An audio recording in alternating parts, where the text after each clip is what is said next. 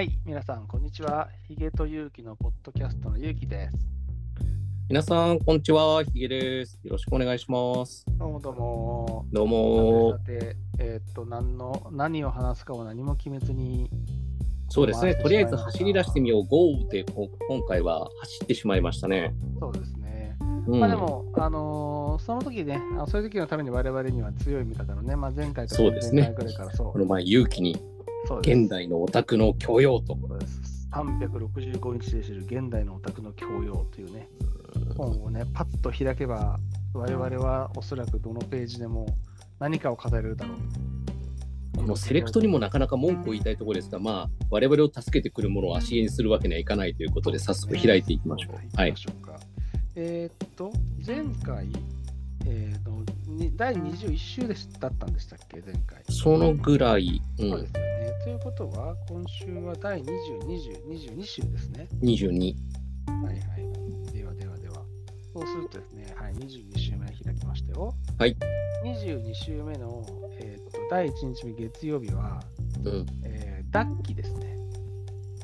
ダッキってあの中国のあのダッキ。そうそうそう、そう、はい周王朝、そう、あの、キュービの狐かうんそう。ですね。ダはい。で、えーっと、火曜日2日目はですね、えーっと、パンドラ。パンドラ。うんパンドラの箱のパンドラですね。はいはいはいはい。二つ目まででなかなかこういいとこ引いてくんな。で、3日目水曜日はね、あの人間失格。太宰治太宰治ですね。来ましたね。えー、4日目木曜日はね、デルタ V。なんだこれ？えーっとね、あ、ちょ、これ後で読みましょうか。うんあ、うん。まあよちょっと、読んでみました。あ、面白いですよ。これね、デルタ V 面白いですね。これ、えっ、と、キーワードは物理、宇宙、航空力学というカテゴリーうで、ん。えっ、と、宇宙時代の到来を示したパワーワードと書いてありますね、この本では。うん。はい。1897年、コンスタンチン・ツウェルコオフスキーによって、ロケット推進に関する、はいはいはいはい。ヨールコフスキーのロケット公式が発表された。あ、これか。これだ。はいはいはい、これか。あの、このスピード以上出るとあ地球の重力を脱出できるってあれそうそか。うそうそうだデルタ V なんだね。これは噴射ガスの速度が大きく、ロケット点火と燃焼終了時の出力が大きいほど、より大きな速度が得られるということを示したもの。そのロケットの速度変化量がやたら生かす名前のデルタ V である。うーん。そうそうそう。この、だから、まあ、そうですね。このロケットの公式は重力の影響は空気抵抗などは含んでおらず、実質にはそこもクリアしないといけないのだが、デルタ V がロケットエンジンの大きな評価ポイントであることには変わりがない。うんうん。宇宙船の開発では必要な合計デルタ V を減らすか、効率よく大きなデルタ V を満たせるかといった研究が行われている。うん。ねちなみに現在すべての衛星打ち上げ機は多段式ロケットなのだが、この多段式ロケットもツヨルコフスキーのアイデア。そうそうそう。多段式はそうなんだよ。うん。そうそう。切り離し仕組みになったやつね。はい。あともう一つですね、引力の利用、これ豆知識で、引力を利用するのもロケット独特の技術。うん。天体の引力を逆に利用するロケット技術もある。スイングバイ。これうん熱いね。熱いね。宇宙熱いねはい。天体の前後近辺を通過し、その天体の運動と引力を利用し、宇宙船の進路を変更する技術のこと。うん推。進剤を浪費しないことから使われることが多い。まあね、はやぶさとかもスイングバイでそうそうそうそう。ハイブさんの時にね結構スイングバイって出てきたから。熱いですね。うん。なるほど。はい。はい、デルタ V。じゃあちょっとこのままいきますか？うん2日目金曜日、これ水槽の脳。あ、これもなかなか哲学的なあれですね。あのあれか？あの、なんだっけ、水槽の中に脳みそが浮かんでいて、そその脳みそが、あれ、夢を見ているって話なんだっけ？そう、えなんだっけ？っとね、えーもし、えー哲学者ヒラリー・パトナムうんうんが次のように問いかけた。もしかしたらあなたは水槽に浮かんでいるただの脳かもしれない。脳にはコンピューターがつながっており、あなたが五感で感じている情報はすべてコンピューターからの電気信号だ。あなたが現実だと思っている世界はすべてコンピューターが作り出したものだ。そうでないというならそれを証明することができるだろうか。そうなんですよね。っていうね、のが、あの、はい。水槽それが、えっと、水槽の脳。金曜日。ではい。あと2つ？今、えーそう、土曜日はね、えっ、と、モヘンジョだろ。はい。結構いいキーワード引いてくるね。くるくる、うんそう。パキスタンにある古代遺跡。紀元前2500年から紀元前8800年にかけて繁栄したが、短期間のうちに衰退した。そうですね。これは息子先輩がね、これね、ラーマヤーナのあ、そうそうそうそうそう。息子先輩ね。ね、こう下りをこう出してくるわけですよ。うん。で、えー、と最後、モーゼですね。うん、それ最後 ?7? パッカーン、そうなんそうです。あの、あの海パッカーンのモーゼですね。うんうんうん。はい。いや、まあね、そうですね。モーゼはね、映画見たな。10回そうそうそう、10回ね。昔ね、あの、あのね、まあ、昔のハリウッド、ああいう映画大好きだったからね。うん。やっぱり実会とかいいよね。何がいいって、あの、モブの人たちの作り込みがいい。エジプト大、エジプトからね、こう奴隷の人たちが、こう、モーゼが率いる人たちがこう出てくるんだけども、うんひたすらに出てくる人たちのディテールが細かいんだね、いはいはいはいはいはいはい。うんあの数の暴力ってこういうことを言うんだってぐらいうね、そうね。うんもうああいうの大好きめっちゃ金かけてるもんな、あの頃の。めっちゃ金かけてる。対策ね。そううんあのきらびやかじゃなくてさ。あの本当にボロッボロの人たちのあのうんディテールの細かさ、僕大好きあれ、はいはいはいはいはいはい。うんあのベンハンの時にもなんかねうん、近いやつあったけども、ああいうのね、すっごい好き席とかね、わかるわかるね。そうね、まあ10回、これもね、面白いですよね、ヘブライ人ね。うん。10回ね、私の他に神があってはならない。あなたの神、主の名を緑に唱えてはならない。うん主の日かな？主の日を心に留め、これを生とせよ。あなたの父母を救え。殺してはならない。勧誘してはならない。盗んではならない。えーっと、隣人に関して偽証してはならない。隣人の妻をしてはならない。隣人の財産をしてはならない。ね、そのさ、あのいつも思うんだけどさ、そのうん自分以外の神がいてはいけないっていうのがさ、うん。あの他のものはほらどっちか生活規則に近いわけじゃん？うん。ほらうんね、他の人と調和するためにあなた自身はこれを守りなさいってやつなんだけど、うん。他の神を認めないっていうのはどの辺の思想から来てんのかねいやー、俺のね、知る限り、うんその歴史学者じゃないからわかんないけど、うんうん。まあ、我々どっちもないから、こうね、そこはもう適当に我々が思うところを述べてみようじゃないかと。時代、そう、時代を考えると、すごい特殊だと思うんだよね、このユダヤ教の、このユダヤ教の神が言ってることは。うん。だって、えーっと、まあ、この前の文明はそれこそシュメール文明でしょ？シュメール。うん。う今ん分かってるやつね。で、いわゆるメソポタミアの、これ、モロ多神教じゃないですか。うん。で、この時代、モーゼが逃げてくるのはエジプトでしょ？うん。モロ多神教じゃないですか。うん。で、ね、キリストが生まれた頃の時代あって、ローマ帝国の支配下だったり、もしくはペルシャ側の、ペルシャのうんうんあれだったりするけど、まあ、えーっと、もう多神教じゃないですか。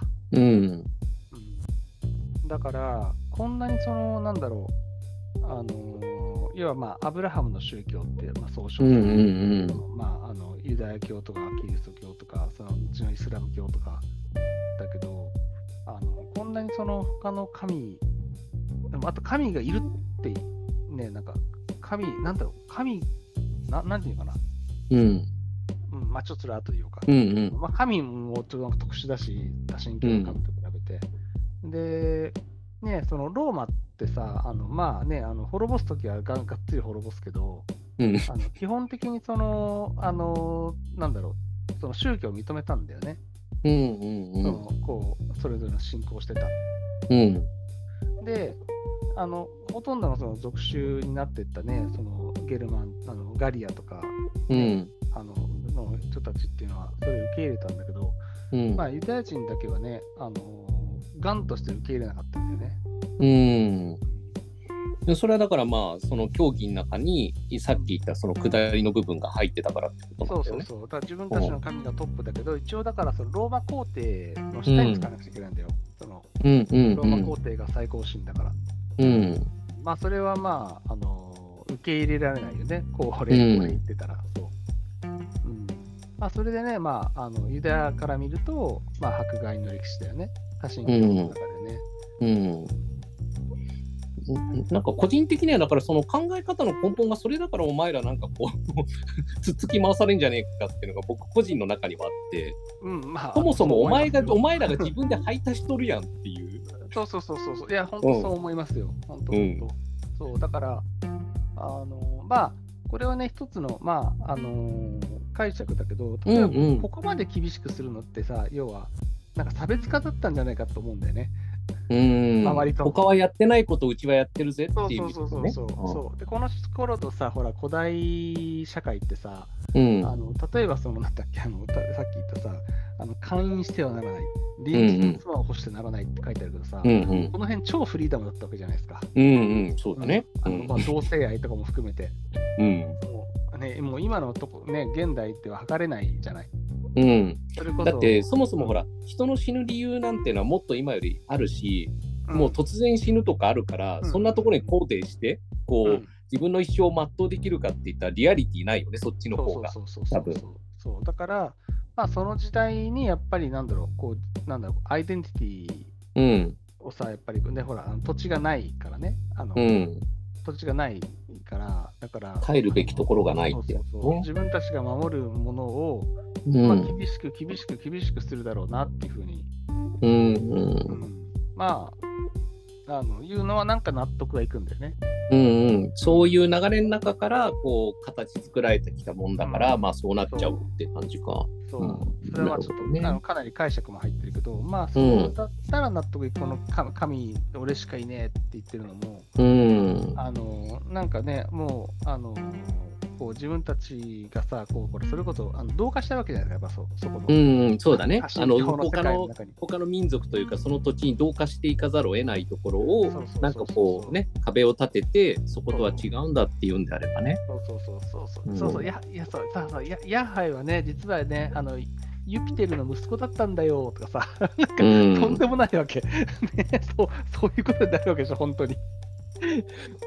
うん。でもそういうことになるとやっぱり人と人の中から生まれてきた宗教ってやつだよね。いわゆるその日本とかみたいなアミニズム。いわゆるまうんず自然と自分が対峙する中でその中に何かを見出すってタイプのもんではないってことだよね。あそれはおそらくだけど。社会性から生まれたというんでしょうかね。そうそうそう。そうだからあとはだからこれもちょっとまた解釈だけどあのそんなやつのものすごい自然が豊かじゃないところ。うん。ね自然のその環境が厳しいところで生まれたんじゃないかなうん。これも想像ねあの思うよねそのアニミズムとか精霊ね精霊信仰とかさうんあ。のそういうそのね自然にそういう、ね、こう多神教うん。多神教って基本的にやっぱ自然物に対してじゃないですかそうだね。うん。そう、あの、そういうものじゃないんじゃないかなっていうのは、うん。あの、感じるかな。まあ大変だなっていうかなんか本当に。そうなんですよね。だからまあ、ただまあでもね、この、あの、ユダヤ教のこういうのが、うんえっ。とまあ、そのローマ社会に入って、でそこからまあ、キリストが生まれてきて、うん。で、そのまあ、ローマのね、そのユダヤ教のね、ちょっとカルカルトな一派であった、その、キリスト教みたいなのが、。うんうん。バッとそのローマ社会に広がって、で、ローマがそれをね、無視できなくなって、うん。で、その統治のために、その皇帝、うん皇うん。帝も、その、こう、あの、こう、ね、キリスト教化して、で、それがね、こう、カトリック教会、まあ、あと、ギリシャ正教会とかね、うん。東ローマはカトリック教会として残って、ヨーロッパの中心になって、まあ、宗教改革とかもあったけど、ヨーロッパ文明のまあコアになって、うん。で、それをね、こうなんかね、その日本が明治維新の時に、ヨーロッパ文明を取り入れる時に一緒に入ってきて、うん。で、上に置いたから、日本人はその文明とともに、うんあうんのキリスト教の考え、ききそれもそうやってこうなんだろう、自分たちが追いかけるそのね、あの、ヨーロッパ文明のね、うんあのそういうところまで真似しなくちゃいけないって言って、ね、キリスト教のいろんなところを取り入れて、で、それが今の我々にもね、あのうん。我々がしあのななんかいる生きてる常識の中にもいろいろ生きてるわけなんで、まあ、冠婚葬祭に落ち着けるっていうあたりが、まあ、日本らしいっつう日本らしいんだけど、まあ、まあそうね、そうね、そうそうそうそう、まあ教会で 結婚してるしだけど、そう、そうそうそう、まあそういうね、うん。のはね、なんか、あの、あるよね。えまあ、一神教の方がパワーは集中させやすいんだよね。その方向というかね。そううん。ね。多神教だとさ、結局いいじゃん、お前のはお前で、俺のは俺のでっていうやつになっちゃうし、村の神様はそれぞれにいたっていいしだから、うん。そうだよね。それよりはキリスト教みたいな感じの一神教？まあ、それはほら、宗派によってその神の解釈が違うっていうのはあるにしろ、うん神は一つであるみたいなところは、うんそうなるとやっぱまとまりやすいとは思うよ。うんそうね。うんまあ国を統治する意味では非常によろしいんじゃないですかっていうのは個人的な感覚だね。うん。そうね。まあそうだよね。そこは、ただね、やっぱそのロー、ね、古代ローマとかみたいに、あの、なんだろう、こう、寛容にね、うん。彼のね、こう神々をあの、ね、こう認めるっていうので、ね、まあ、それもね、まあ、あの、あの紀元後にはね、だんだん破綻していったけど、うん。うん、機能したし、あとやっぱりあれだろうね、一神教はシンプルだよね。うん。いや、シンプルだと思うよ。んそうだよね、シンプルだし、あと共通言語になるもんね。うん。うん、まあ本当にだから一つの尺度になるんだよね。そうそうそうそう。うん。みんな違ってみんないいだと、その物差しがみんな違うってことになるから。そうそうそうそうそう、そうなんだよね。そう。あの、ほら、俺が好きなさ、あの、えっと、アマゾンプライムうん。の、アメリカン・グッズっていううんうん。ドラマがあってさ、うん。でそこでな、すっごいいい表現があるのよ。うんうん。あの、要はね、その物語はさ、まあちょっとあの、まあ、日本で言うとしあの女神転生っぽいんだけど、うん。あの、神、神のそのパワーは、うんあ。のその神の認知度と、それから、あの、受け取る信仰によって変わるわけ。うんうんうんだから、その時代時代によって、そのこう強い神、弱い神がいるし、あともちろん消え消える神々もたくさんいるし、うん。で、その消える神々が消えるのをすごく嫌がるんでね。うん。それはそうだねあと、同じインドのシバ神でも、アメリカン語って言っていうぐらいだから、アメリカ移民するときに神々を持ってくるわけ。なるほど。うんうんうん。で、あの主人公的なそのこう神、オーディンなんだけど、あのオーディンが最初にそのアメリカに持ってこられるのはさ、あの本当にあのバイキングたちがさ、もう多分いつだろうね、なんかあのなんか10世紀とかそんな表現だったかな。うん。バイキングたちがさ、そのこうアメリカに流れ着いちゃって、戦士団がね。うん。で、その帰るためにさ、オーディンを祀るんだよ、風を吹かしてくれっつって。ああ、なるほど。うんうん。その時にオーディンがやってきたっていう、なんか、やつなんだけど、まあ、その、まあ、なるほどねメインはね、呼ばれて飛び出て参上したわけだ。そうそうそう。メインはオーディンなんだけど、うん。あのその話はね、あうんうん。あのキリストのね、表現がね、めちゃくちゃ面白くて、うん。まず、あの、主人公たちがさ、あのめちゃくちゃパワーのある女神のところに行くことになるの。うん。で、えっと、その名前はね、あなんかエステラ、エステラだっかな、エステラかなんか確か。うん、で、えっと、エステラって言うんだけど、えっとね、ちょちょっとまだ調べてみて、うん春の女神なの。うんうんうん。めちゃくちゃパワフルなの。うん。アメリカ、現代アメリカで。うん。なんでかっていうと、イースターってあるじゃない、復活うん。祭。あるね。うん。うんキリストが復活したっていうお祭りね。うん。イースターっていうのは、その春の女神エス、エステラ、エステラ、ちょっと、ちょっと、あの、調べるわ。うん。あのその、あの、春の女神のお祭りだからなの。うん。だけど、うん現代キリス、ね、アメリカで、うん。それがね、その春の女神のお祭りだって知ってる人はいないわけ。うん。うん。うん。うん。キリストしか、あのあれなのよ。こう、知らないわけ、みんな。まあそうだね。うん。うん。そうだから、えっ、と、ちょっと待ってね、あ、えっ、と、まあ、ちょっとウィキペディアで見ると、うんまあ、春の女神、えっ、と、まあ、エオストレとかうん。言われてるね。まあでも、イースター、エステルとか、多分そのイースターの、まあ、ののことだね。うん。うん。そう。で、だから、あの、たくさんのキリストを館に招かなくちゃいけないの。その春の女神は。つまり、キリスト様に、みんなキリスト様を、こう、あの、拝める、崇めることで、実は、その、うん。そのイースター、女神イースターの名前を唱えるから、うん。めちゃくちゃパワフルだけど、前に出ちゃいけないんだよね。だから、なるほどねそう,、うんうんうんそうそうそうすごいたくさんね、館にキリストがいるの。うん。これ面白くて、それはだから白人のキリスト、うんヒ。スパニックのコスキリスト、うん。なんかこう、あのアジア人の、で要はそのいろんなさ、そのなんていうの、うんこう、各国のキリスト教のさ、キリストの像が、その国の人種の顔に近づいてるっていうことの表現なんだよ。めちゃくちゃいろんな人種のキリストがいるのね。うん。そう。そんで、そいつらを招いて、うんあのその春の女神がなんかパーティーをすごいするんだけど、実はすっごい嫌がってんの。なんであの私こんな後ろになるの？みたいな。要するに私前面に出れないっていうことを非常にこう気にしてらっしゃるそうそうそうそうそうそうそうっていうこれすごいさなんかさあの現代なんかすごい神話をさあの、うん、現代っぽくよく表してるよね。まあそうだね。だあのキリスト教の中に取り込まれたものみたいな感じの話だよねそれは。そうそうそうそう。そう,そう,そう,そう,そう。で、あのーそう、だからまさにさ、ね、あのイースターはだからね、別にキリストの復活祭でもなんでもなくて、うん。その春の春の女神のお祭りなんだよね、もともとは。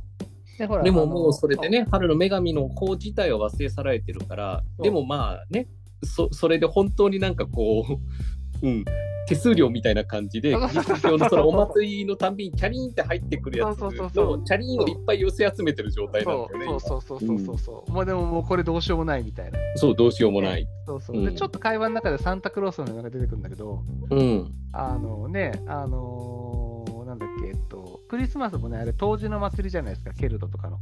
うんうんうん。ケルト、ゲルマンの。冬至の祭りを、なんか、やっちゃダメってなったんでね。だけど、うん冬至の祭りはね、やらなきゃダメだろうってうんうん。いう、まあ、しょうがないから、じゃあ、キリストが生まれたことを祝おうかみたいなのがクリスマスでしょ。うー ん。そうだから、あれなんだよ、その多神ね、やっぱその多神教のさ、あうんの。そのあれがあるんだよね。こう、あの、なんていうの？こう、ちょっと現れてる。それこそ日本で言うとさ、あの日本でもね、何層にもなってるって言ったけど、うキんリ。スト教、現代キリキリスト教とかっていう、その行事っていうのの層の下の層にさ、もともとな、ゲルマンもともと何だったんだ、それってそうそうそういうやつだね。そう。そう、そういう層が見え隠れしてるのもまあ楽しいなっていう何の話か忘れたけど、まあでもそうそうそう、だから多神教、あのね、一神教をね、その多神教が、まあ、パワフルすぎるキリスト教をどうやって、あの、あの受容してきたかっていうことが、まあ、アメリカンゴッツでもよく表されてたなとう。いうん話かな。いいね。モーゼ一発でい一旦まずそこまで来た感じか。いた、来た、来た、来た、来た。うんアメリカンゴッツの話は、まあ、あの、あれです、日本で言うと、あの、新女神転、女神転生シリーズが好きだったら、アメリカンゴッツは、みんなす、アメリカ版メガテンみたいな感じだから。うん。それは主人公は神様ってことでいいの？あのね、えっ、と、そうね、まあ、全然もうネタバレとか言っちゃうと、あの、主人公は、まあ、巻き込まれる、まあ、黒人男性なんだよ。うん。なんだか分からず。そう。うん。で、すっごいいかがわしいじいさん、怪しい、なんかこう、ギラギラしたじいさんに、こう、まあなんか、奥さんが死んで、うん。あの、何にもこう、あの、やる気がないときに、うん俺のドライバーになれって言われるわけ。うん。うん。そのじいさんがミスター・ウェンズデーって名乗るの。これまたかっこよくて。うん。で、あの、 Wednesday、あのさ、えっと、 Sunday は、えっと、太陽でしょ？うん。 Monday は moon でしょ？うん。うん。うん。で、えっと、 Tuesday ちょっとなんか忘れてたけど、うんで、 Thursday が Saturn か土星かなんか忘れた。うん。でサタ、 Saturday があれか。まあ、要はそれで、 Wednesday って、うん。ボーボータン、ボータンズデーなんだよ。ドイツ語だと。ボータンズデーって何？ウェウェドネスデーって書くじゃん。ボータン。うん。ボータンってオーディンなの。おだから、水曜日はオーディンの日なんだよ。うん。うん。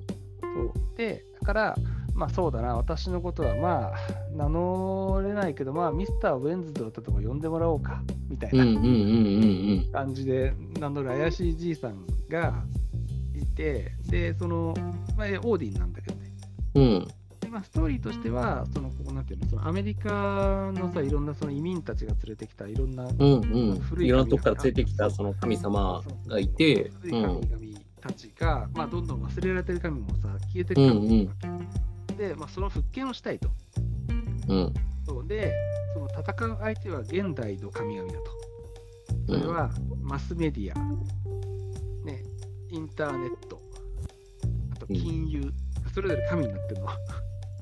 うん。すっごいもうほんと現代っぽい感じの、マジで。うん。で、たそれと戦うために力が欲しいって言って、まあ、いろんな神々のその古い神、それこそ、うん。うん。えっと、なんだっけ、忘れちゃった、あのースラブ、スラブの死の神とか、うん。あのるんだよね。生活してるんだよ。うんあとインドのいろそこをその、まあ、そいつを運転手にして、うん。あのあっちこっちをそのこうなんか旅させる、旅させて、うんまあ、戦わせるっていう話。その、結局はそのファンを獲得する旅に出るってんで、認識は合ってる？まあ、そう、一応そう、まあでもその神様のさ、仕組みを言うわけよ。その要は認知と信仰。うん。で、その神々は忘れられなければ消えるし、消えないし、うんあの、なんていうの？その、こう信仰が多ければ強くなると。うん。でも結局ね、今ね、ほら、そのメディアとかインターネットとか金融、まあ、主にメディア、うん。テレビに出ることでさ、テレビに神様が、ね、なんか出たらめちゃくちゃパワーを振るうん。パワーを得られるねだからもう、持ちつ持たれつなんだけど、嫌なんだよ、古い神々はそれが。うんまあ、なんかわかるでしょ、そういう。な、いやなんだろうなないで。しょ、みたいな、そう。うん。なるほどね。はいはい。ただ、まあ、あのー結局、その、あの、まあ、オーディンってさ、結構、うんうんろくでもないやつじゃん。もともとの神話でも。うん、まあそうだね。まあ ろくでもないじじいさんってほんとさ、そいつが。うん。ほぼほぼ黒幕っていう、うん。その、争わせてることも、うん。それからその主人公が奥さんをね、あの、殺、奥さん殺したのも実はオーディンだし、そう、うんその、彼で、なるほどね実はその、はいはいはいその主人公はオーディンの息子で、うん。あのー、生贄にしようとしてるだけなんだよ、オーディンは。ああ、なるほどね。主人公を、そう、うんっていう、なんかもう、あの、なんだろう、こう、本当現代版、あのアメリ現代アメリカ版新女神先生って感じでしょ？うん。いや、なんかね、僕話聞いてるとね、メガテンっていうよりはね、あのフレーバーがメガテンなだけで、うん。あの弱小地方プロレスがどういうふうにメジャーの方に殴り込みに行こうかっていう話にしか聞こえないんだけど。あ、まあ、話の構造は正ね、直な話。いや、話の構造はね、本当そうよ。だよねそうそれ。そうそうそうそう。なんだろうな、そのフレーバーがその、うん、あの神々なだけで、僕はなんかそっちの方が非常になんか整理しやすい感じがそうね、あのー結局そう、あとね、その神々も結局認知度。うん、そうそう。認知度とかね、そのブックしながら、こうね、いろんなドラマをね、作っていきながらね、団体構想なんていうのも仕掛けていくよみたいな感あじのそうそう、いや、いやでもね 100%, 100%ね、まあ、構造的にはまさにそんな感じ。うん、生き別れた兄さんみたいなのもいいねみたいな感じあでね、そうそうそうそう。今日からお前らはね兄弟だみたいな感ね、じの。いやいや、だからロキも出てきますよ、ちゃんと。はい。そうロキも出てきて、そう、兄さんみたいなのもあるしね。いや、なかなかね。違う、俺は最強を求めているんだって、うーん、どう組み込もうかなみたいな感じのねそうそうそうそうそう。いや、本当本当、あのね、あのそそうういううい濃い、帰りもいないとあいやいや本当ね持たないからね。あの、例えば、あの、えっと、ほら、えっと、ローマのさ、火事の神様、えっと、忘れちゃった、まあ、か火事屋の神様ね。うん。うんヘパイストイスは違うかな、か。そう、あは、えっと、ローマ、そう、ロえっと、うんギリシャ名。ローマじゃないな、あれは。あ、そうそう、でも、まあ、そその神様うん。とか出てくるしね、出てきて、うん。とかさ、まあ、そういう、ね、あと、まあ、エジプトのアヌビスがさ、うん。あのー葬儀屋やってるんだよね、田舎で。うん。なるほど、なるほど。うん。で、黒い犬に変身するんだけどさ、そう、あの、っていう、そう、ほんと、ほんとそうそれそれは本当にプロレスだよ。そうね。アメリカンゴッツはね、なんか最後まで作られなかったんだよね。あのなるほどね。そううん。だから原作を読んじゃった。原作の小説みたいなのがあるそう、小説を読んじゃあった。、なるほど、なるほど。うん、なんかいろいろと制作陣がごたごたがあったみたいで、うんうん。制作中断されちゃって。まあね、うん続けば続くほど、まあそういうのあるから、最後まで作りきるのってやっぱ難しいよねっていう、なんか。でもなんせその、で原作者ニール・ゲーマンって人なんだけど、うん。本当にその神話の解釈が自然だよね。うーん。すごく、そう。あの。まあ他にもいろいろものすごいたくさん作品書いてるが、あれであの、コララインとボタンの魔女って映画見た？見てない、見てない。かあれもね、あれ一応絵本なんだけど、あれもニール・ゲーマンの。うん、原作。そうそう、あれをね、あれは別に神様の名前があるわけじゃないんだけど、うん。あれもね、めちゃくちゃ神話構造なんだよね。うーん。話しちゃってもいい？このまま。あ、いいよいいよ、全然。であれもなんかね、あのーこう、まあ、あるさ、そのこうまあうん娘、3人家族がさ、うんあのまあ、子供が昔から失踪してる、その、こう、あの、館を借りるんだよ。アパート。をうんうん古いアパートうんを借りるのね。で、そこに、あのーこう、雲の、まあ、女神が、うん。その邪悪な女神が、うん。あの、こう、救っていて、その別、館にね。裏世界みたいなところに、そう。うん。で、その子供の不満を利用して、うん。あの理想のそのこうあの家族みたいな要は不満を持ってる子供をさうん。ではを理想の家族みたいなところにこう幻みたいなのをその別世界で見せてうん。でそのこの世界で暮らすって言ったら取り込む、うん。まあああなるほどね。それ失踪しちゃうんだ。そうそうそうそうそうそれであで一応あの要は人形アニメなんだよ。うん。あのに人形アニメの。うん。でそう表現が面白くて別世界のそのこう住人全員ね目目目にボタンが縫い付けてあるんだよぬいぐるみにボタン縫い付けるじゃん。うんうんうん。うん。目をボタンにするなんてのはまあよくある。るよね。うそうんそうそうそう、目がボタンなんだよ。うん。で、その魂を奪うっていうことは、その目をボタンにすることなんだよね。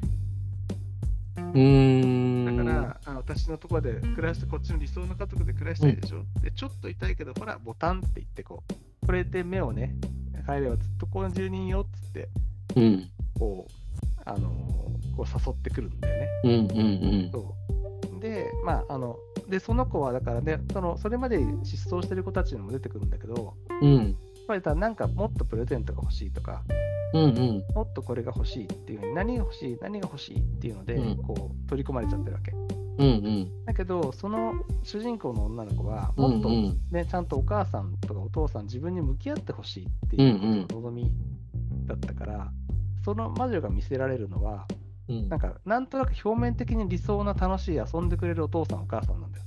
うんうんうんうんうんうん。なるほどね。だから、その本当に向き合ってるわけじゃないんだよね。うん。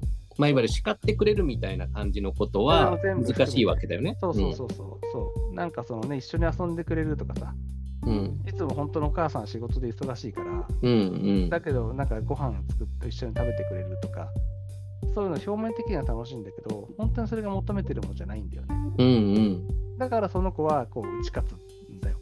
うんで、まあ、そのボタンの魔女のところからで逃げて、で、うんあの、助けてくれるのがさ、あの、その外の世界ですごいなんか不気味だった黒猫みたいなのがいて、うんその黒猫が助けてくれるんだよね。うーん。ですぐ分かるんだけど、その黒猫、そっちの世界に入ってこれるんだけど、目がボタンじゃないからすぐ分かるんだよ。ああなるほどね。うそんうん。そうそうそうそう。っていうね、なんか、あのー非常に、なんだろうそうそう、構造が神話的だなって思って、同じような神話がね、あるわけじゃないけど、うん。あのーすごく神話的だなっていう神話ベースがあるな、そう神なんだろうそう神心理のそのレイヤーとかさ、うーん。そのね、何本当に望む描かれてる、いい、まあ、もともと絵本なんだけど、うんうん。うん、コララインとボタンの王女っていう、割と俺が好きな人形アニメの。うん。原作だよね。じゃあまたなんか新しいのが出てくるのかもしれないってことか。そうね、あうん、そうね、今だからね、あと、えっと、サンドマンっていうね、結構、なんだろう、日本まあ、結構伝説のコミックがあって、うん。それもね、ある意味世界が一緒、あの、その、なんだろう、メガテン的世界なんだけど、あのそこにいるね、夢の、夢の国の王っていうのがいて、うん。あの、夢の国の王の話、サンドマンっうん。うんて。いうのも非常に、あのおすすめと。そう、おすすめ。で、うん。そうそう。で、あと、そこのサンドマンに出てくるルシファーが出てくるんだよ。うん。あので、ルシファー、その世界のルシファーは、うん。うん。まあ、本当あのルシファーなんだけど、もう地獄が嫌になっちゃって、あの、ロサンゼルスに受受肉して、うん。あの、なんか、クラブのオーナーになってるのね。地獄で、うん地獄の王って名乗って、うん。あの、こう、クラブを、クラブのオーナーになって、主治肉林の日々を過ごしてるわけ。うん。で、あの、で、その、そのルシファーを、えーっと、もっとフューチャーした別のドラマもあって、うん。それはね、さらにそれをね、そこだけ膨らませて、あのーあのーなんだろう、そのクラブのオーナーのルシファーのところに、まあ、うん兄弟の天使やら、本当ガブリエルとかさ、うん。リあとリリスとか、ある意味あれか、あの、戦闘兄さんみたいな感じか。うん。うん。なんか、なんかそんな感じかな？なんかそれのいわゆるそのいろいろ日常の。ドラマをこうやってたりするわけだ、そのスピンオフみたいなやつでは。そうそうそうそういうスピンオフもね、なんかまあドラマがあって、それもまあ見たんだけど、それも、あのまあまあ、ちょっとこう、なんだろう、あの多神教、多神教が、多神教の神々が現代にいたらみたいな解釈うんうん。ね。まあ、そのニール・ゲーマン系のやつは大体そういう、うん。まあだか、ら、ある意味その一神教、うんねあのあのキリスト教の神々とか天使も、まあ自分たちでは唯一って言ってるけど、多神教のあの世界の一人だよねみたいな。うんうんうん。そう、あパワーがあるものは何人いてもいいっていうやつで、あの収まってるっていうんであればなるほどなっていう。まあそんな、そんなところの。スピンオフもあったりする世界観かな。なるほどな。ドラマとかだから最近見てなさすぎて、これだとどうよっていうのがなかなか出しにくいなっていう感じだな。うん。そうね、まあ、ドラマ、まあそうね、まあ今ドラマとか見るぐらいしか趣味がないかもしれないから、うん。あれだけど、強烈にやっぱ面白かったのは、ネットフリックスのサンクチュアリかな。うん。突然飛ぶけど、あの相撲のやつ。ああ、なんかこの前なんかちょっとだけ話聞いた、あの日本のその相撲のやつだよね。うんそうそうそうそうそう。で、割とその相撲をガチンコで書いてくれていて、うん。あの、まあ、あの、親方ピエール滝なんだけど、主人公。うん。まあ、親方顔だよね。うん。あの、まあそれこそ主人公も多分、まあ、か現役格闘家か元格闘家かな？主人公のうんうん役者も。あと、あの本当に元力士とかうん。があの役者にいて、結構、で相撲界をこう結構ガチンコでまず書いてて、うんうん。なんとなくあのその相撲界のさ、あのまあ階級の感じとか、うんあと、およく書いたなと思うんだけど、まあ、八百長の話とうか、んあと、えっ、と、なんだっけ、その、まあ、まあ、おそらく、あの、貴乃花の、あの、双子山部屋だっけ？うん。うん。が、モデルっぽいところがカルトにはまってるとかうん。いうのも、こう、でも、なっと混ぜながら、うまくリアルに書いた中で、あの、本当に相撲になんか全く愛着がなく、金だけが欲しいだけの主人公が、こう、あれなんですよ、めっちゃ強いんだけど、うん。あの、こう、ほら、勝つじゃん、こう、なんか取り組みで。うん。ちゃん。とさ、相撲ってさ、ちゃんとやらなくちゃいけないじゃん。こうそうだね。そ、のね、こうやってペッペッペってこうやらないといけないから。こうなんか、よっしゃーとか、なんかプロレスになるほどね。うんでテレビに向かって、もうぶっ潰せーとか、こうなんか言って、言うんだ、言うってめっちゃくちゃ睨まれるどころじゃなくても、もう大変なことになるんだけど、うんうん。逆にもうめちゃくちゃファンもこうなんかあ彼を見ると熱くなるって言って、うんうん。ファンももうみんなこうね、楽しみに待つわけだ、その一番をね。そううんそうそうそうそうそうっていうのが、まあ、最初はそのなんかね、そのあの相撲のあのただ四股踏んだりなんか、うんうん。いらねえとか言ってるんだけど、そのだんだんだんだんそのこう深みに、そのね、深さにはまってって、うん。でその本当にマジ努力するっていう、うんかつその周りを巻き込んで、部屋全体を巻き込んで、うん。うんあのちょっとこうなんとなくそのやさぐれてた他の部屋の部屋全体にそれが熱が伝播していくみたいな、うん。そんな正当スポコンものも入ってるみたいな感じかな。なんか体とかをちゃんと作ってるらしいっていうのは聞いてて、そううん、それだったらすごくいいんじゃないっていう。いやーそうリアリティもねなかなかすごいしね。だから日本でドラマ作ると何が一番嫌だって、そこら辺のリアリティをそうそうそうそう。あの軽視するからもうん。ものすごく嫌なのよ、僕。そうそう、もうじゃあアニメでね、あの書き込まれたアニメアニメの方がいいじゃん。そう。だって僕さ、ほら昔、半沢直樹ってあったじゃん。うんうん半沢直樹で僕、あこれ、このドラマ見て大丈夫だなって確信した瞬間っていうのがあって、あれ、銀行の話なんだけど、あの銀行の中で、ほら、えっと、なんだっけ、えっと、内部の総点検だみたいな感じで来るから覚醒みたいな時に、朝礼をやるときに、うん。みんなそれを後ろ、要するにだから、偉いやつが、要するに名前の、うん。名前付きのやつが前でなんか話してて、その行員がバーンと並んで、それをその行員の後ろから撮ってるシーンがあるんだけど、みんな首が白かった。それを見て、僕はこのドラマ見て大丈夫なんだああ、いいね。なるほど、なるほど、なるほど。うんはいはいはい、わかるわかる。僕ね、だからそういうところをおろそかにするやつのね、もの見たくない。そうねう。んそうね。あのね、かっこいいとかそういうんじゃない。あのわかっこいいとかじゃなくて、そういうところちゃんとできないやつが何やったって説得力ないって思う。そうね。うん。それはね、わかるわかる。なんか、あれでしょ、そのね、あのーまあ、フィクションだけどね、やっぱり、その、嘘をつくんだったら、そ全力でついてほしい。そそうね、う嘘、嘘以外は全部本当のように見せてほしいよね。う。ね。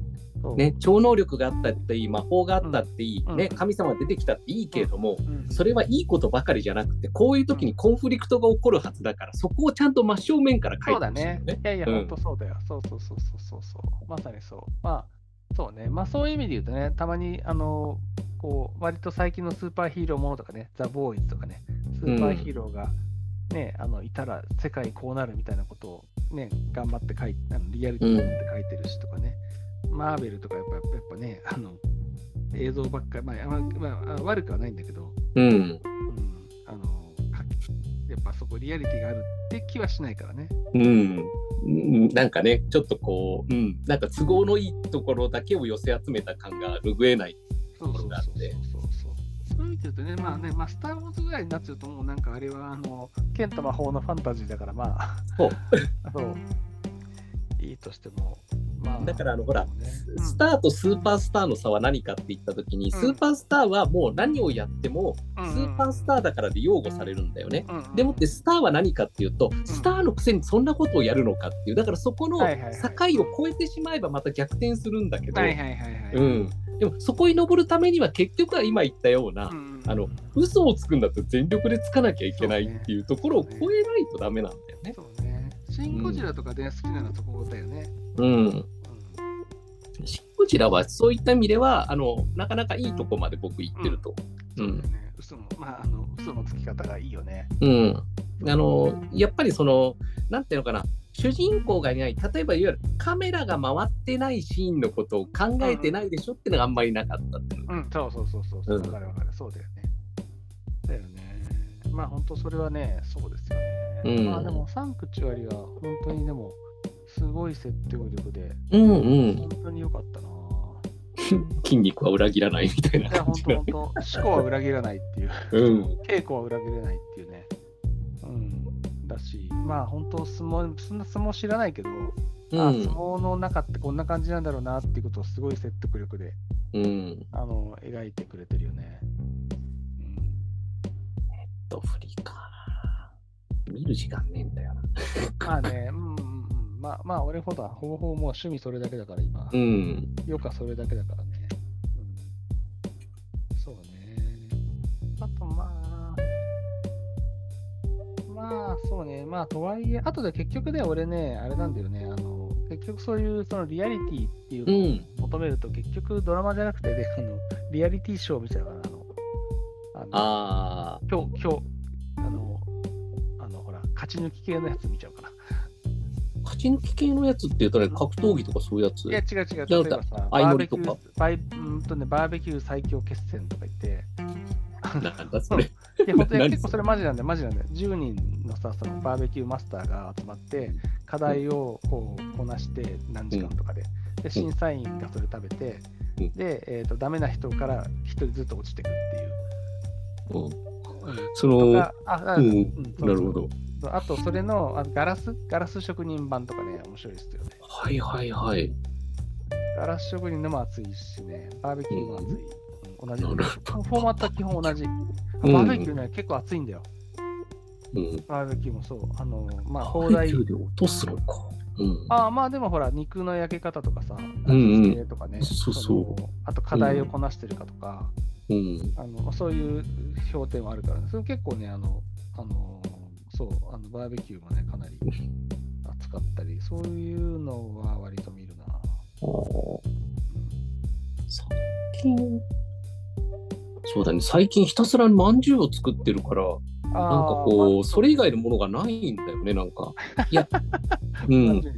そうそう。いや時々あのやっぱりそういうなんかこうバイオリズム的な波ってあって、うん。あの5年ごとぐらいになんかねドボーンってこういいっちゃって、うん。でいやいやいやいや外からコンテンツ取り入れないとってまたそのそっち側のこの反動でそっち側に行くんだけども、今のところはちょっと自己生産系のところに入っていくかな。なるほど、なるほど、なるほど。まあ、まあ、なんなら音声、音声とかその間聞いたらどうなの？例えば、ポッドキャストとか。あーあのねあのあとオーディオーディブルとか。うん、えっとね、まず、えっと、ダメとか、趣味に合わないとかじゃなくって、うん今までの自分の、えっと、行動の中に全くなかったんで、あの何をどうしていいのか分かんないっていうのが今の、その、あ、その、そうそうそう、今、例えばオー。ディブルなり、そういうのがあるのは知ってます、ポッドキャストがあるのは知ってます。ただ、えっと、聞く習慣が全くなさすぎて、そう、だからその、どどこに差し挟もうかみたいな、なんかね、どななんて言ったらいいんだろう、なんかね、なさすぎ、接点がなさすぎて、その、はいはいはいはい。うんな、何をどうしたもんかみたいなところから、実は取っかかりをどうしようって考えちゃうぐらいないっていうのなるほど、が、なるほど。ふ普段ほら、テレビの視聴とかもしないわけよ。うんうん。だからそうそういうそのメディアコンテンツと触れ合うってなった時基本的には自分から Google 検索だみたいな感じの、うん自分から言ってやるってのしかないのよ。まあそうだね。んそうそう。だそうなるとね、なんかね、うん、あるのはわかるけど、それってどどうすんの？この手に持ったこれはどうすればいいの？みたいなおろおろ感があって。なるほど、なるほど。うん。なるほどねまあでも、どうだろう。俺、あの、走ってる時はほぼほぼ必ずポッドキャスト聞いてるから。ああ、例えばそういうところか。そう。でもうほら、あのね、山の中入るとさ、あの、うん。あの電波届かないからもうダウンロードしといて。ああ、うんうんうん。それこそあの歴史のラジオとかは大体聞いてたりとか。なるほどね。じゃあちょっとまあその辺から、うん。ね、あの坂道登ったり降りたりするとき、うん、30分ぐらいは。そうそうそう。あとはオーディブルとかね、割と、あの、前さ、何年か前に僕オーディブル試したら、やっぱ本が少なくて当時。うんうん。あのーやめちゃったんだけど、今やっぱり全然本多くなってるし、オーディブルか。そう、オーディブルはね、おすすめはね、あのーまあ、ポッドキャストもだけど、あのーうん1.5倍、最低1.5倍速かな。うあ。のー日本語だったら。うんうん。うん、で英語だとちょっとね1.5倍速だとちょっとわかんないんだけど、うん。あのー日本語はね、1. 最低に1.5倍速で聞いてる。なるほどな。まあ、ちょっと聞いてみるか。なんかね、本を耳から聞くっていう習慣がうん。ない。ので、まあ、試してみたいなとは思ってて、ただね、うんスピードの遅さに耐えられるのかが、ちょっと個人的には気になあってる。うんのーだからまあこの間さ、あの前回か前々回か忘れたけど、うんそのあのーあのーヒゲさんの読み方の話うん。が出てきたけど、だからその把握するような、えっと、んだから本じゃないって感じだよ、そしたら。うん、だからラジオとかポッドキャストみたいな、本で読めないからそっちの方がいいのか、それとももう、いや逆にこういう、うん。要するにだから触れ合い方としてね、僕はこの、あの目目でギャーッと読むっていうのと、同じコンテンツを耳でやると、また別の何かがあるのかみたいな感じの。うん。そうね、だからまなんかね、やっぱりね、なんかね、目の方に全振りしてんだよ。だからね、どうしてもなんかね、耳からっていうのにね、うんなんかね、なんかパワー配分がいかないっていうのが、なんかちょっとあ、表現が、よくわかんないんだけどまあまあねあの言ってることはわかる、言ってることはわかる。ああ、わかる、言ってることがわかる。だからまあ、要はその目が使えないときにうん、やると、えあの音に振ればいいんじゃない？そうだね。うん。確かにその走ってる時っていうのは確かに、ああ、なるほどなと思った。それは。うん。例えばそのまんじゅう作ってる時でさ、あの、まんじゅう作ってる時耳開いてるでしょ？まんじゅう作ってる時ね、耳は開いてるんだけどね、うん次の工程とか考えながらやってるからね。うん。まあ、うんだから、まあ、音声系のいいところはね、まあ、あの、なんだろう。ながらができきそうっていうのは確かに。あの、もう、超絶ながら、ながらコンテンツだね。うん、うんなるほどね。うん。うん。でもね、ちょっとね、あの走る時は確かにうん。あのありだと思ったんで、ちょっとその辺からかなっていうのが。そうそう走るときはね、あの走るときから、はい、実際でも俺もね、完全に走るときから始めたな、本当。一人で走るときだね。うん、うんそうそうそう、なんかね、いまさに今ほら、こう2つのこう歯車が回ろうとして、どこで接していいのかわからないっていうような状態が今、僕なのよ、本当に。うんうんうんうんうんそうね。それこそ、あれがいいよ。あの、だから、えっと、えっと、なんだっけ、あの、骨伝導イヤホン。骨伝導イヤホンって防水のやつってあったっけ？前なんか汗かいてダメにしたとか言ってなかったっあのね、えっと、あれがダメになった理由はよくわかんない。でも、えっと、うん一応ね、あの、なんだか、えっと、アフターショックスとかは確か、あの、けあそういうのだったら、まあ普通にあの、雨残高とかじゃなきゃ大丈夫そうってやそうそうそうそうそうそうそう、うんつ。それでいいか。そう。汗ぐらいじゃ大丈夫だと思う。うんうん。了解了解。うん。なんかその辺からちょっとやるか。あのー走ってる時に長時間聞いてると耳に入れてると無理だから、耳になんか入ってうんうんうんうんうん。なるほどね。痛くなっちゃうし、落ちちゃうし、うんうんあと、ふ塞がったら危ないしね。うん。うん、それもちょっと、うん、聞けてよかった。うん、確かに耳塞いでないから、外の音聞こえるからね、普通にそう。そうそうそうなるほど。あのそうね、僕だからあれですよ。だから、あの、オーディブルは最近だけど、そのまあ、復活うんオーディブル復活はね、あの、まあほら、あとコテンラジオとか、あの、ああ、なんかいつも言ってるね、コテンラジオ。そうそうそうコテンラジオをね、ひたすらダウンロードして聞いてるかな、走ってる時ああ。あと最近だと技術系の、なんか、あの、なんだろう、結構英語のやつとかは、うん聞いてるけど、うんそうなるいうほどね。感じかな。と、うん。まあ、とりあえず、あの、どこで聞くのかっていうのが、うんなんとなくイメージついたから、それは非常にありがたい話だなと思った。うん、そこで取っかかりはいいんじゃないでしょうかね。まあ、こうやってポッドキャストを撮ってるわけだけどね、そうだね。でもね、まんじゅう作るとかね、新メニューを考えるとかね、うんうんうんそういうのしかやってないんです、最近。なるほど、なるほど。最近だから、その、まんじゅうのの次はカレーか、冷や汁か、みたいな感じのねそういうのとか、そういうのばっかり。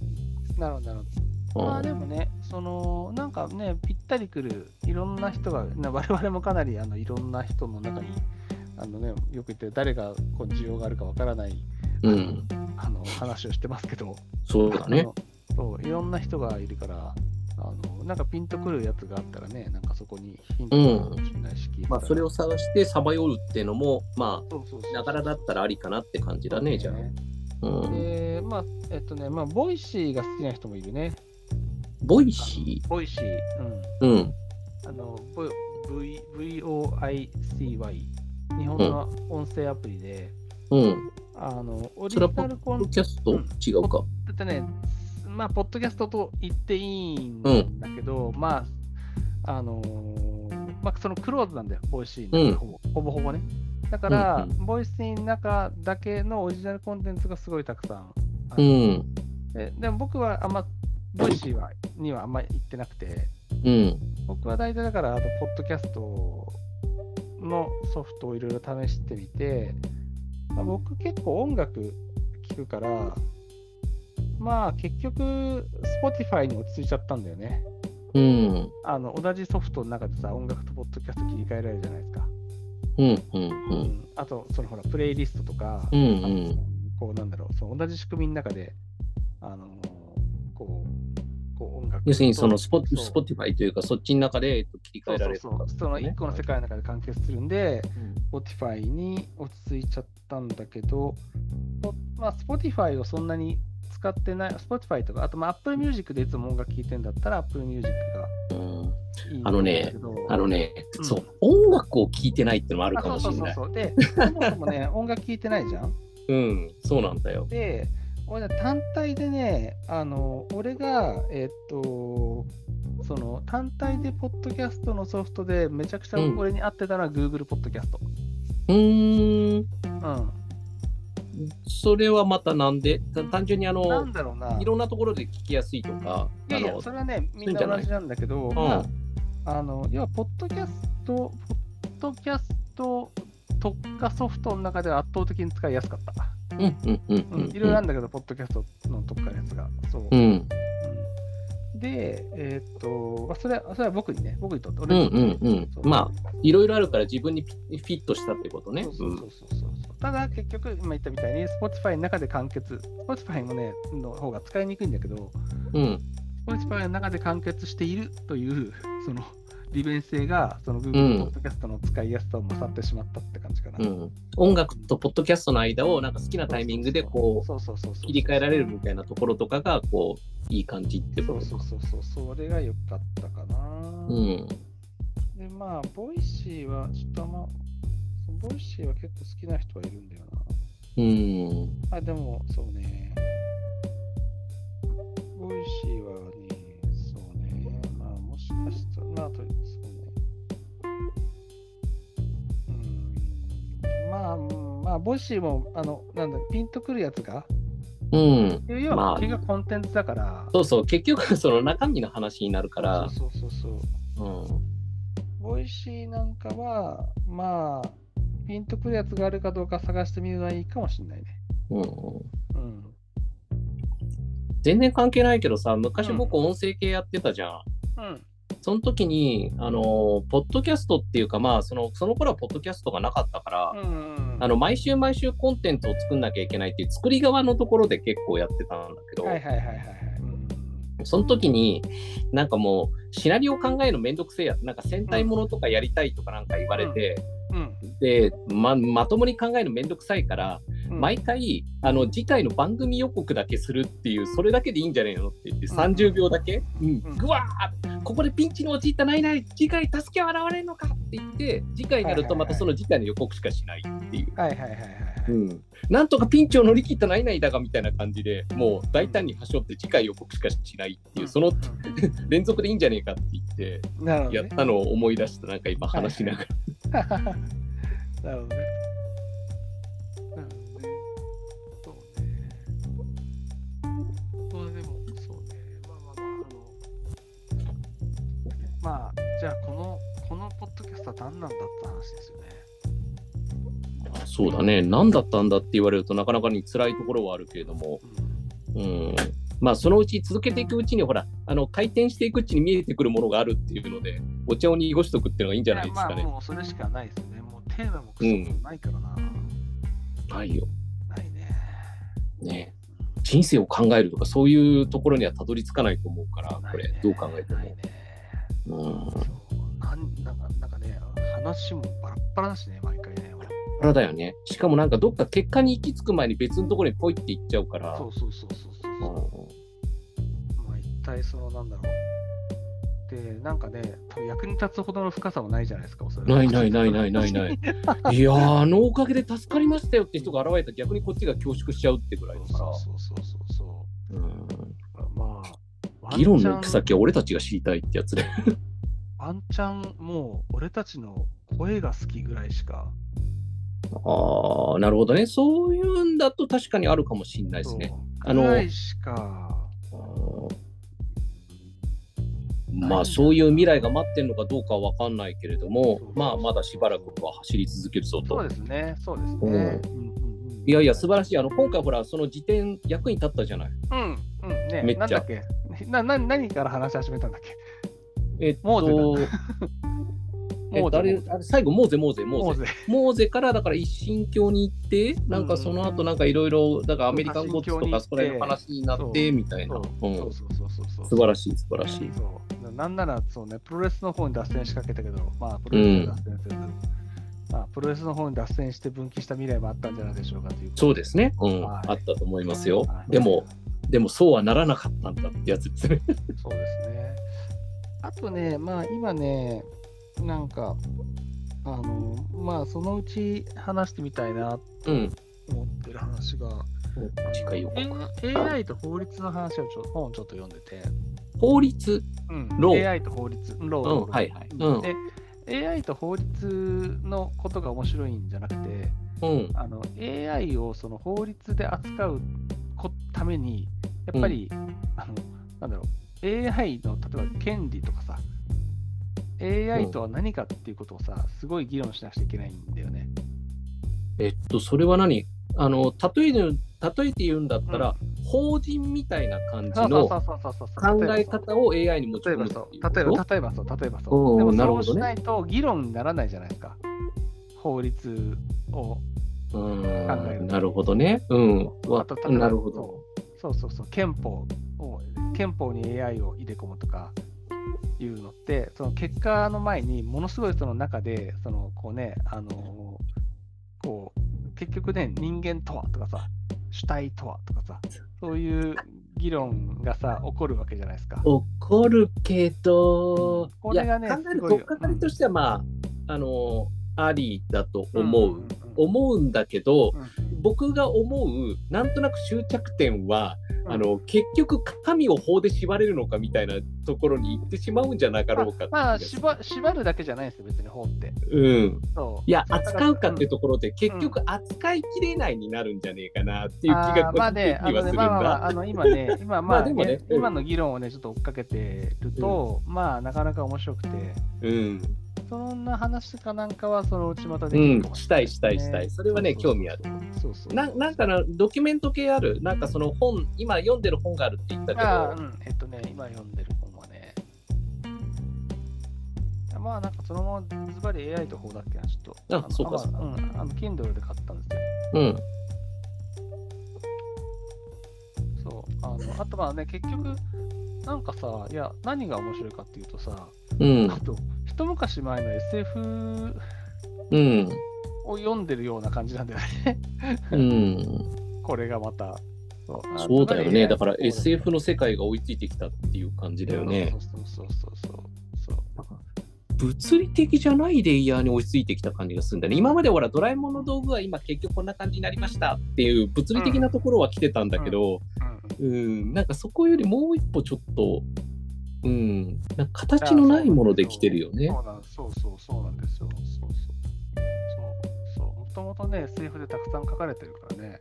うん。うんだってもうチューリングテストを超えた世界に来あてるわけだから。そうそうそうそうそう。うんあと、だからさ、まあちょっとまあ、あの、まああのね、こう別に、あの、うん深みなく言うけど、うん、いい、いい、全然そうカムカム。あの、チューリングテストにね、合格したら、それはじゃあ人格なのかって話だようね。ん、だよね。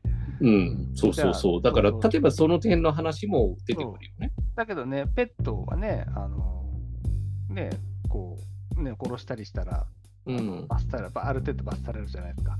うん、うん、うん、だけど、じゃあ例えば AI のね、なんかこう、うん恋人がいて、その AI の恋人をさ、あの削除、わざと削除する人がいたらさ、じゃあ、どう考えてもね、あの罰することはできないはずだけど、うもしかしてん、そのね、AI の恋人がさ、すごくその人にとってね、すさまじく重要うんだったら、さ、罰されるべきだよねとかさ。うん、そうだね。じゃあ、AI の恋人って何なのとかさ、うん、どういう、うん、ね。うんいろいろこう、割割とそうだね。うんうん。そう。そう。大大切にしているもの、自分じゃない大切にしているものを、えっと、こう侵害されたときにどう考えるのかっていうのは、まあ、いい切り口な感じがするね。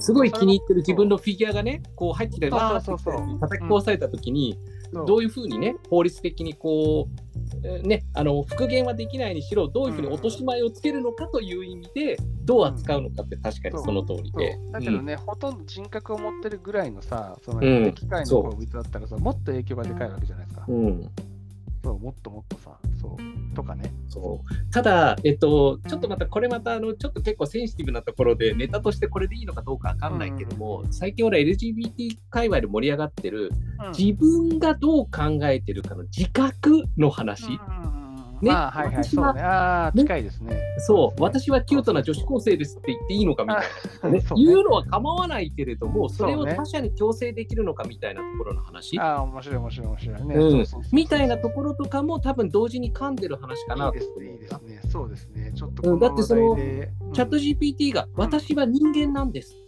うん。そうは見えないかもしれませんが、ちゃんと人間なんですって言い切ったときに、どどうやってそれを嘘だと言い切るのか、こっちはみそうたいなね。そうそうそうさチューリングテストの話ね。そうそうそそうなんですよ。そうなんですよ。う。うん、みたいなところで面白い話題だと思うよ。そうそうそう。でこの話も全然、なんだろう、あのいろんな話がああって面白そうだなって、うん。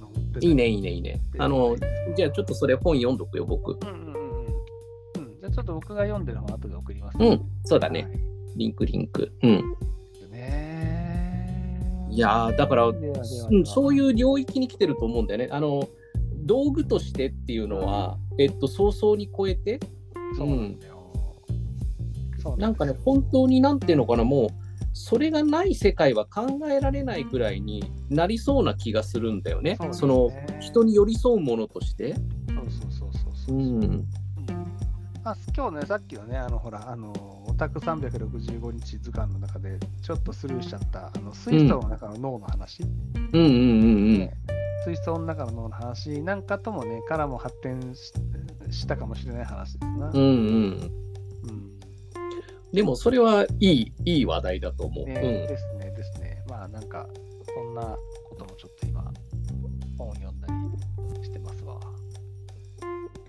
じゃあ、そろそろいい感じかも。そうですね30分超えた感じか。いいですね。じゃあじゃあじゃあじゃあじゃあじゃあ。うん。うん。じゃあ、今回も、うん、よくわからんけど、いろいろ話しましたね。ということでということで、終わりにしましょうか。はい。じゃあ、ありがとうございました。皆さん。ヒゲさん、皆さんありがとうございます。ではでは。ではでは。